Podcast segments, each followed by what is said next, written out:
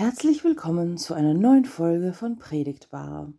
Ich freue mich sehr, heute wieder eine Predigt von Superintendent Olivier Dantine für euch zu haben. In seiner Predigt spricht er über die Hoffnung, die manchmal so zerbrechlich sein kann, über Trauer, die in Freude verwandelt wurde, über den Jubel, über die Schöpfung. Ich wünsche euch viel Freude mit dieser schönen und spannenden Predigt. Wir hören uns nächste Woche wieder. Doch zunächst lese ich den heutigen Predigtext aus dem Johannesevangelium Kapitel 16. Noch eine kleine Weile, dann werdet ihr mich nicht mehr sehen, und abermals eine kleine Weile, dann werdet ihr mich sehen. Da sprachen einige seiner Jünger untereinander, was bedeutet das, was er zu uns sagt? Noch eine kleine Weile, dann werdet ihr mich nicht sehen, und abermals eine kleine Weile, dann werdet ihr mich sehen, und ich gehe zum Vater. Da sprachen sie, was bedeutet das, was er sagt? Noch eine kleine Weile. Wir wissen nicht, was er redet. Da merkte Jesus, dass sie ihn fragen wollten, und sprach zu ihnen, Danach fragt ihr euch untereinander, dass ich gesagt habe, noch eine kleine Weile, dann werdet ihr mich nicht sehen, und abermals eine kleine Weile, dann werdet ihr mich sehen? Wahrlich, wahrlich, ich sage euch, ihr werdet weinen und klagen, aber die Welt wird sich freuen. Ihr werdet traurig sein, doch eure Traurigkeit soll zur Freude werden. Eine Frau, wenn sie gebiert, so hat sie Schmerzen, denn ihre Stunde ist gekommen. Wenn sie aber das Kind geboren hat, denkt sie nicht mehr an die Angst um der Freude willen, dass ein Mensch zur Welt gekommen ist. Auch ihr habt nun Traurigkeit, aber ich will euch wiedersehen, und euer Herz soll sich freuen, und eure Freude soll niemand von euch nehmen. Und an jenem Tage werdet ihr mich nichts fragen. Liebe Schwestern und Brüder, kaum ist das Osterfest vorüber, geht es wieder um Abschied. Drei Wochen nach Ostern, aber noch mitten in der österlichen Freudenzeit hören wir einen Abschnitt aus den Abschiedsreden Jesu, also schauen wir wieder zurück auf die Zeit vor den Ereignissen um Ostern. Auf eine Zeit, in der die Ankündigungen Jesu auf völliges Unverständnis stoßen. Diese Ratlosigkeit wird hier besonders ausführlich dargestellt.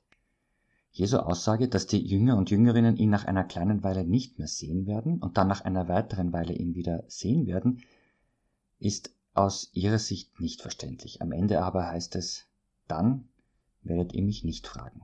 Am Ende also, so wird ihnen versprochen, werden sie verstehen. Aber was ist dazwischen? Was ist zwischen dem Unverständnis der Jüngerinnen und Jünger und ihrem Verstehen, wenn sie dann nicht mehr fragen? Die Jünger sind zwischen Unverständnis und Verständnis, zwischen Trauer und Freude, zwischen Verzweiflung und Hoffnung. Das ist auch unsere Situation. Auch wir leben im Dazwischen. Das ist christliche Existenz. Dafür steht auch im Kirchenjahr die Zeit nach Ostern. Christus ist auferstanden, der Tod also bereits überwunden, und dennoch ist der Tod, alles Lebensfeindliche, noch immer allgegenwärtig. Die Erlösung durch Christi Tod und Auferstehung ist bereits angebrochen, und doch sind wir noch lange nicht erlöst. Wir sind zugleich Gerechte und Sünder, wie es Martin Luther ausdrückt. Wir leben gleichzeitig im Licht des anbrechenden Gottesreiches und noch in dieser Welt, die so dunkel ist. Das ist nicht leicht zu verstehen. Was bedeutet das, so dazwischen zu leben? Es geht uns wie den Jüngerinnen und Jüngern. Was bedeutet das nur eine kleine Weile? Auch wenn wir das, was die Jüngerinnen und Jünger zunächst nicht verstehen, glauben verstehen zu können, es ist doch klar in der Situation der Abschiedsreden Jesu. Jesus wird nur noch eine kleine Weile bei ihnen sein, er wird sterben, aber nach einer kleinen Weile wieder auferstehen. Alles klar. Oder doch nicht? Wie wirkt sich denn die Auferstehung Jesu aus? Was sehen wir wirklich vom anbrechenden Gottesreich, das Jesus verkündet hat? Woran merken wir, dass die Macht des Todes gebrochen ist? Wir Glaubenden leben von der Hoffnung. Das ja. Wir hoffen, dass diese Welt ohne Leid, ohne Ungerechtigkeiten, ohne Tod anbricht. An dieser Hoffnung wollen und sollen wir auch festhalten. Aber gegen diese Hoffnungen steht die Realität, die wir tagtäglich in den Nachrichten lesen, hören und sehen müssen. Klimakrise, die immer mehr Menschen trifft. Die Extremwetterlagen häufen sich, ebenso die Dürren. Hungerkatastrophen sind die Folge. Kriege, die Tod und unendliches Leid über Menschen bringen oder in die Flucht treiben. Gegen die Hoffnung steht auch das, was viele Menschen persönlich erleben. Krankheiten, Schicksalsschläge, Konflikte in Arbeit, Nachbarschaft oder Familie, Konflikte, die einen niederdrücken.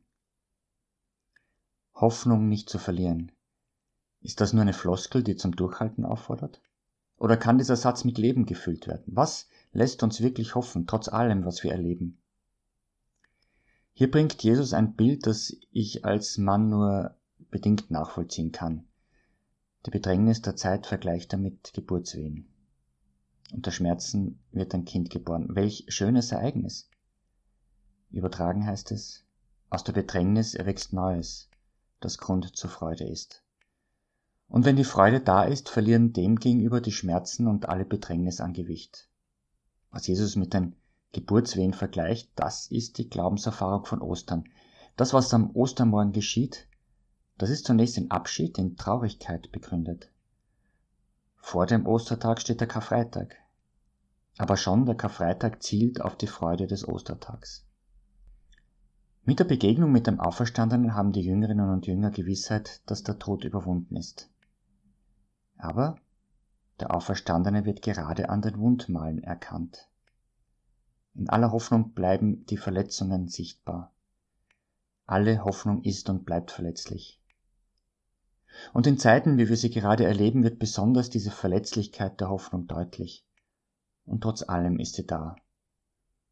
Wir haben hier wieder das Leben im Dazwischen. Und das ist die große Herausforderung des Glaubens. Diese Ambivalenz, dieses Dazwischensein nicht nur auszuhalten, sondern gut leben zu können. Aber wie kann das gelingen? Eine Beobachtung am Text.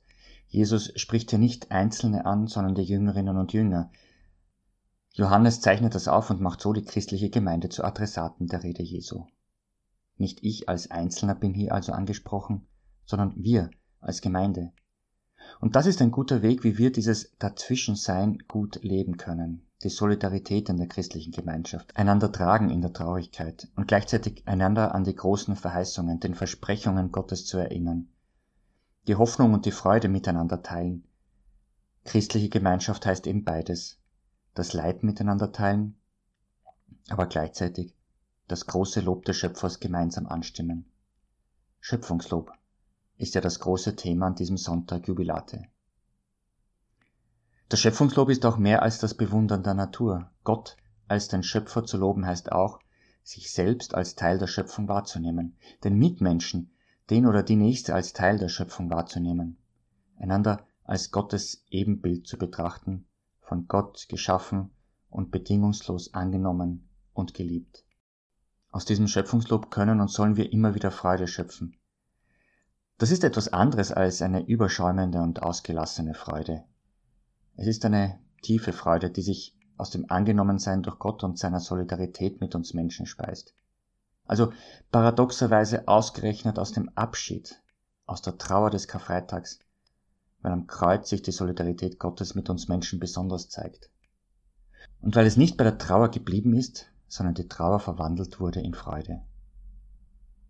Es ist wie mit der Freude, die eine Versöhnung nach langem Streit auslöst. Wenn es wirkliche Versöhnung ist, dann ist die Freude umso größer, je schwerer der Konflikt war. Aber auch wenn Wunden verheilt sind, die Narben bleiben. Die Beziehung, die am Neubeginn ist, hat auch oft noch etwas Brüchiges. Aber dennoch ist dieser neue Anfang mit großer Hoffnung verbunden. Und so wie diese tiefe Freude stelle ich mir die bleibende Freude vor, von der Jesus in seinen Abschiedsreden spricht. Eine Freude, die auch in schweren Zeiten nicht vergeht, denn so verspricht es der, der den Tod überwunden hat. Eure Freude soll niemand von euch nehmen. Amen.